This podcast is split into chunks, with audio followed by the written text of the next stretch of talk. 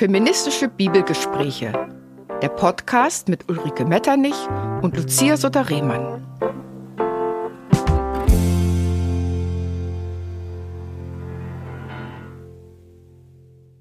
Willkommen zu unserer neuen Folge zu Weihnachten. Ich sitze hier im Studio mit meiner Freundin Ulrike Metternich. Sie ist Projektstudienleiterin der Evangelischen Akademie zu Berlin. Mein Name ist Lucia Sutter-Rehmann.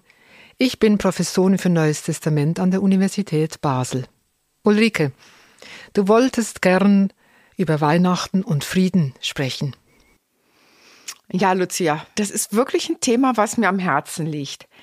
Ich liebe nämlich diese Weihnachtsgeschichten des Lukas von ganzem Herzen.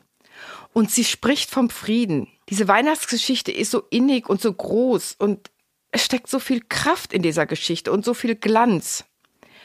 Aber wenn wir die Geschichte auf ihrem zeitgenössischen Hintergrund lesen, dann bekommt sie nochmal eine ganz, ganz neue Tiefendimension. Weil wenn wir sie nicht auf ihrem zeitgenössischen Hintergrund lesen, dann nehmen wir so vieles gar nicht wahr, was darin steckt. Dann ist das einfach nur ein nettes Krippenspiel, das ist ja auch was Schönes, ja? Aber es steckt doch noch so viel mehr in diesem Text. Was hat Weihnachten mit Frieden zu tun? Wir lesen nach, wir fragen nach und wir reiben uns die Augen darüber, was Kaiser Augustus sich unter Frieden vorgestellt hat. Frieden ist nämlich nicht gleich Frieden. Der Frieden, von dem die Weihnachtsgeschichte spricht, das ist ein ganz anderer Frieden als der des Augustus. Aber das müssen wir erstmal hören. Das hören wir in der Regel nämlich gar nicht mit. Und deshalb lass uns die Geschichte mal lesen. Mhm. Ich beginne. In jenen Tagen aber erließ Kaiser Augustus den Befehl, dass sich der ganze Weltkreis registrieren lassen sollte. Diese Eintragung war die erste, und sie geschah, als Quirinius Statthalter in Syrien war. Alle machten sich in ihre Heimatstadt auf, um sich eintragen zu lassen. Auch Josef ging aus Nazareth in Galiläa hinauf nach Bethlehem in Judäa, in die Stadt Davids, weil er aus dem Haus und dem Geschlecht Davids war, um sich mit Maria, seiner Verlobten, eintragen zu lassen. Sie war schwanger, und als sie dort waren, erfüllte sich die Zeit ihrer Schwangerschaft, so dass sie gebären sollte. Und sie gebar ihren ersten Sohn, wickelte ihn in Windeln und legte ihn in eine Futterkrippe, denn sie hatten keine Unterkunft. Und wie du merkst, beginnt es gleich mit dem ersten Satz. In jenen Tagen aber ließ Kaiser Augustus den Befehl ergehen, dass sich der ganze Weltkreis registrieren lassen sollte. Und um die Tiefendimension dieses Textes zu verstehen, müssen wir wissen, wer Kaiser Augustus ist. Wir verbinden mit diesem Namen ja immer so wenig. Und ganz ehrlich muss ich gestehen, dass ich früher auch mit dem Namen Augustus eigentlich gar nichts anfangen konnte. Und weil ich nichts damit anfangen konnte, habe ich einfach drüber weggelesen. Aber Kaiser Augustus war eine ganz wichtige Person. Er war ja der römische Kaiser und er ließ sich Friedenskaiser nennen. Von ihm stammt auch der Ausdruck die große römische Friedenszeit, die Pax Romana. Mhm. Das erzählt das Lukas-Evangelium durchaus korrekt. Aber der Frieden des Augustus, das ist nicht der Frieden, von dem die Engel singen. Da prallen wirklich zwei völlig entgegengesetzte Weisen von Frieden aufeinander. Nur dasselbe Wort. Der römische Frieden, das war ein militärisch errungener Frieden. Also dieser Friede wurde auf dem Schlachtfeld erkämpft. Krieg, Sieg, Frieden. Und das finde ich ganz wichtig, dass wir das hören und auch zu verstehen, dass der Frieden des Augustus immer mit einem militärischen Sieg über eine unterworfene Bevölkerung zu tun hatte. Und den Frieden, den er geschaffen hat, das war für die Menschen schrecklich, die den erleiden mussten. Wenn sie besiegt worden waren, dann hatten sie keinen Frieden. Augustus nannte das zwar Frieden, aber sie mussten von da an ihre ganze Arbeitskraft in den Dienst des Augustus stellen, ihre ganze Arbeitskraft in den Reich des römischen Reiches.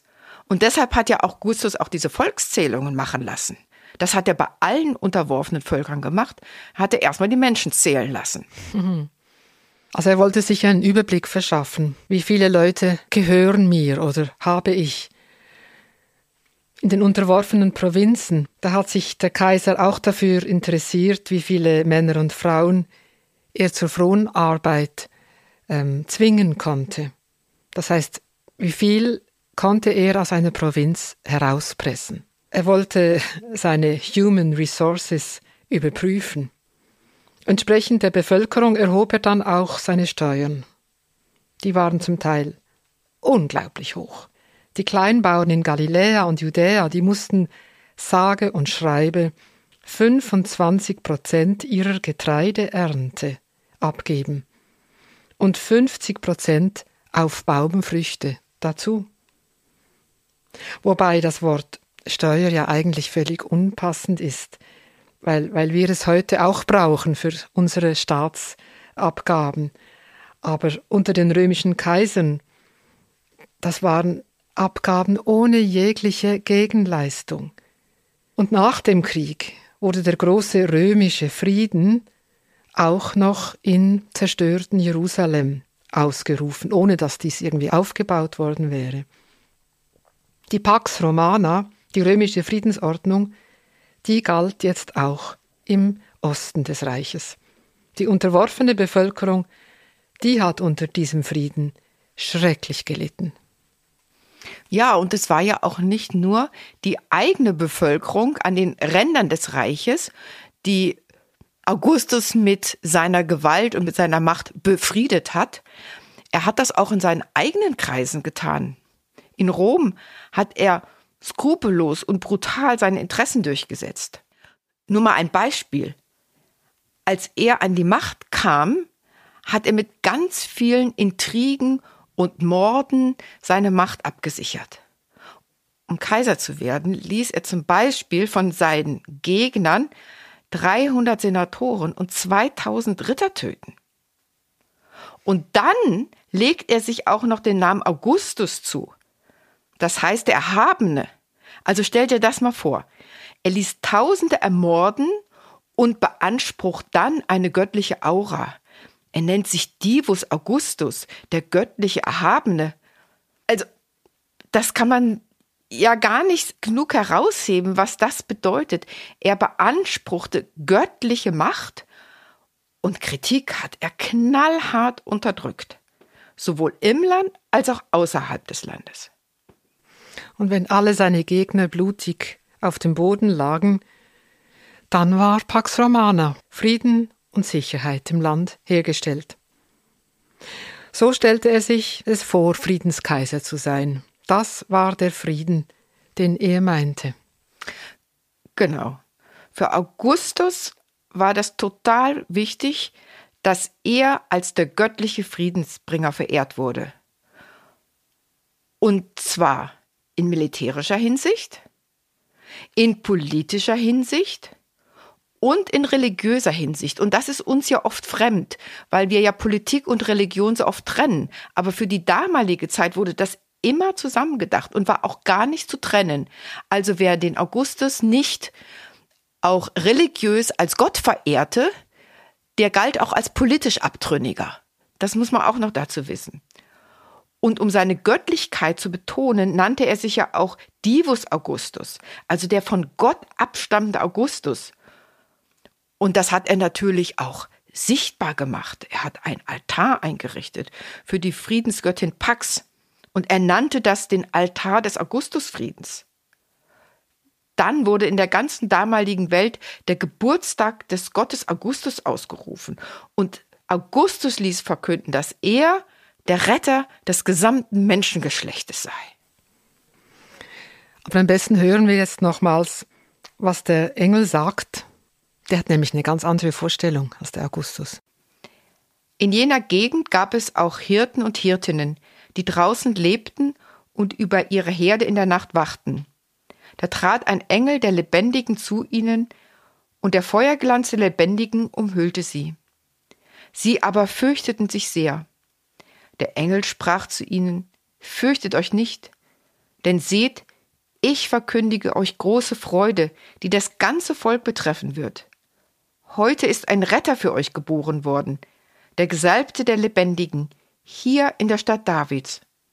Und dies sei das Erkennungszeichen für euch. Ihr werdet ein Neugeborenes finden, in Windeln gewickelt, in einer Futterkrippe. Plötzlich erschien zusammen mit dem Engel eine große Schar des himmlischen Chores. Sie priesen Gott mit den Worten Glanz in der Höhe bei Gott und Frieden auf der Erde bei den Menschen, an denen Gott Freude hat. Als die Engel in den Himmeln verschwunden waren, sagten die Hirten und Hirten zueinander Kommt, wir gehen bis Bethlehem und sehen uns an, was da geschehen ist und was die Lebendige uns hat wissen lassen. Sie eilten davon und fanden Maria und Josef und das Kleine, das in einer Futterkrippe lag. Und als sie es sahen, teilten sie alles mit, was ihnen über dieses Kind gesagt worden war. Und alle, die sie hörten, wunderten sich darüber, was die Hirten und Hirtinnen ihnen gesagt hatten. Maria aber bewahrte alle Worte und erwog sie in ihrem Herzen. Maria bewegt diese Worte in ihrem Herzen. Weißt du, dass das der einzige Satz ist, den wir über das Innenleben der Maria haben? Hier hören wir sozusagen, wie sie denkt. Die Worte des Engels und der Hirten, die arbeiten in ihr. Sie schiebt sie hin und her.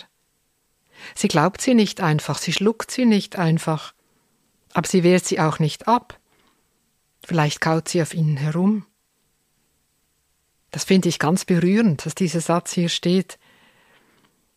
Ich meine, das zeigt auch, dass eigentlich die ganze Sache von Maria aus erzählt wird. Sie hat diese Worte erinnert, gespeichert.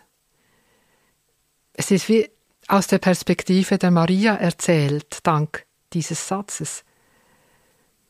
Und dann denke ich auch, komm, wir machen es wie Maria, wir, wir spüren diesen Worten mal nach. Ja, Maria denkt darüber nach und wir denken auch darüber nach. Für Maria war dieser Satz bestimmt ganz wichtig. Fürchtet euch nicht, denn seht, ich verkünde euch große Freude, die das ganze Volk betreffen wird. Heute ist ein Retter für euch geboren. Maria hat ein Kind geboren und hört die Worte, hier ist ein Retter geboren worden. So wird es von dem Engel gesagt. Das Wort Retter beschäftigt sicher Maria und mich beschäftigt das auch, weil ich nämlich weiß, dass im Griechischen dieses Wort Retter mit dem Wort Soter übersetzt wird oder dahinter steht. Und dieses Wort ist ein Signalwort, weil Soter so hat Augustus sich genannt. Das war ein Begriff, mit dem er sich als der göttliche Retter bezeichnet hat. Und er legte Wert darauf, dass nur er allein der einzige Retter der Menschheit ist. Also da widersprechen ihm eigentlich die Engel. Sie haben einen ganz anderen Retter im Blick. Sie sagen, der Retter, der ist da draußen, geboren bei den Hirten, die die Schafe treu bewachen, die Verantwortung für die Tiere der anderen Leute auch nachts wahrnehmen. Da entsteht eine Art Gegenbild zu Augustus.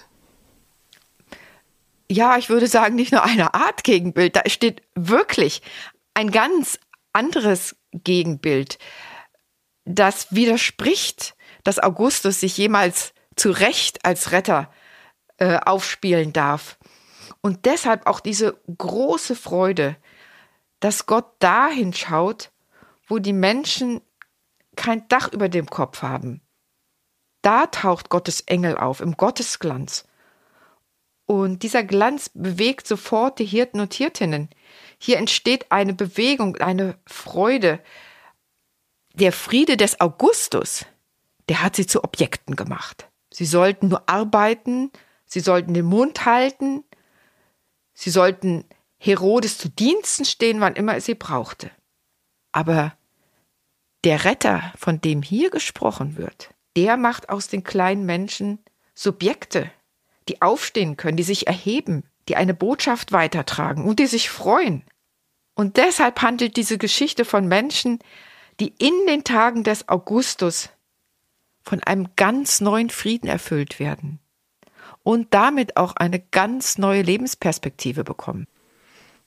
Ich denke, das entfaltet dieser Text ganz poetisch. Es ist Nacht, also nicht normales Tageslicht, es ist eine andere Atmosphäre. Es findet draußen statt, im Freien, nicht in einer Stadt oder in einem Palast. Da ist plötzlich ein Engel im Lichtglanz. Da ist die Geburt eines Kindes, das, das verändert einfach das ganze Szenario. Dieser biblische Text ist für mich so wie eine Art Schutzraum, der zarte, durchsichtige Wände hat, in, in die man sich zurückziehen kann und man ist einen Moment lang geborgen.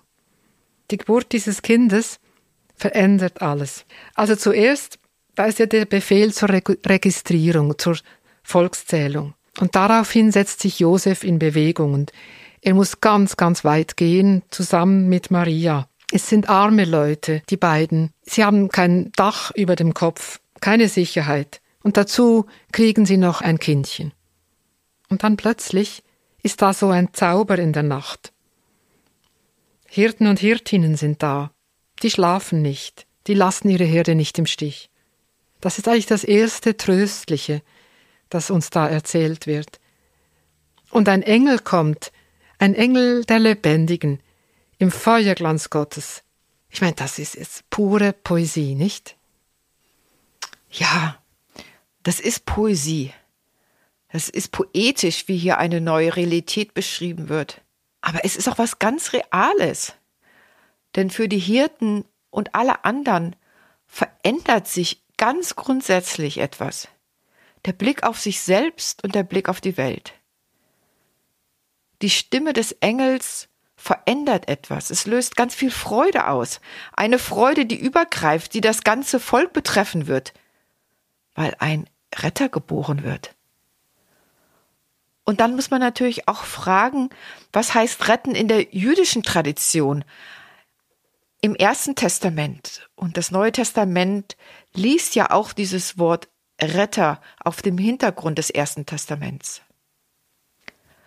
Gerettet werden von Gott heißt, dass man in den Friedensraum Gottes eintritt. Eintritt in den Friedensraum Gottes. Das muss man einfach sich nochmal so wirklich zu Herzen nehmen. Und das ist ein ganz anderer Friedensraum als der Friedensraum des Kaisers Augustus. Und somit ist die Weihnachtsgeschichte eine Protestgeschichte gegen Augustus, eine Widerstandsgeschichte aus der Perspektive der Engel, der Hirten und der Maria. In dieser Nacht wird alles möglich. Eine Friedensbotschaft wird gesungen, die für die kleinen Leute ist, für die Hirtinnen und Hirten, für Leute, die draußen übernachten müssen. Ja, und genau die hören die Stimme. Glanz in den Höhen bei Gott und Friede auf Erden bei den Menschen, an denen Gott Freude hat. Also ich verstehe das so. Engel singen vom Glanz in der Höhe. Dieser Glanz gehört Gott allein. Glanz gehört nicht einzelnen Privilegierten, wie dem Kaiser und seinen Fürsten, den Palästen, den Prunkbauten der Banken, den Quartieren der Oberschicht, sondern allein Gott in der Höhe. Der Frieden aber, der gehört auf die Erde. Der Frieden, den brauchen die Menschen unbedingt, die dort arbeiten und leben. Sie brauchen Brot jeden Tag, sie brauchen Wasser und Bäume, Häuser und Schulen. Das können sie einander bauen.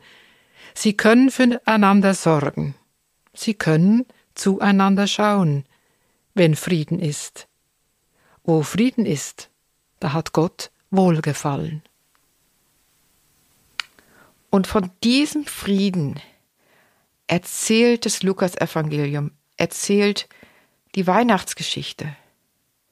Hier geht es nicht um den Pax Romana, sondern um Gottes Frieden. Wenn wir diese Dimension mitlesen in der Weihnachtsgeschichte, dann verstehen wir umso mehr, warum sie für so viele Menschen wichtig geworden ist. Und das Bild der Maria mit dem Kind im Arm, das ist so ein starkes Bild, das bis heute wirkt, weil es Zuwendung ausdrückt, Liebe. Und das ist die Stärke Gottes. Maria bewegte diese Worte in ihrem Herzen. Ich finde es so schön, Maria beim Nachdenken zu sehen. Wir denken mit Maria darüber nach, für welchen Frieden wir leben wollen. Wir denken viel darüber nach, für welchen Frieden wir leben wollen. Und ich denke, diese Geschichte ermutigt uns, an den Frieden Gottes zu glauben und daraus Kraft zu ziehen, dass wir uns weiterhin für den Frieden zwischen Menschen einsetzen, im Kleinen und im Großen. Und ich denke, wir brauchen gerade an diesem Weihnachtsfest den festen Glauben daran, dass es einen ganz anderen Frieden gibt. Ja, eine andere Welt ist möglich, heißt das.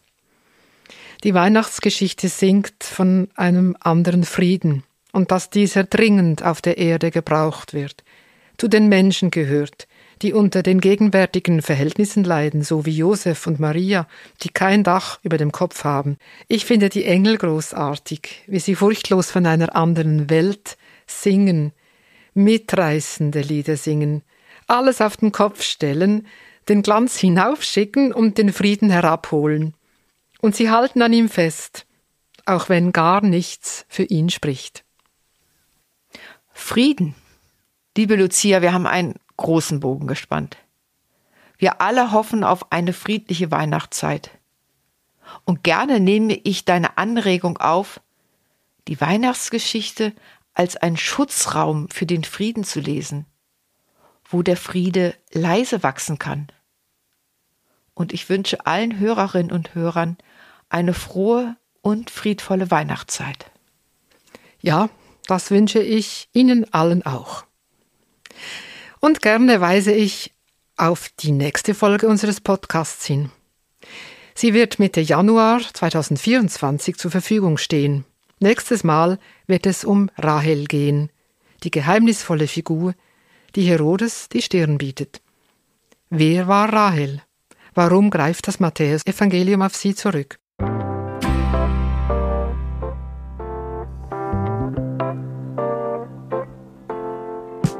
Folgen Sie uns kostenfrei bei Apple Podcasts, bei Spotify und auf vielen weiteren Plattformen. Oder hören Sie uns direkt auf der Webseite der Evangelischen Akademie zu Berlin unter www.eaberlin.de.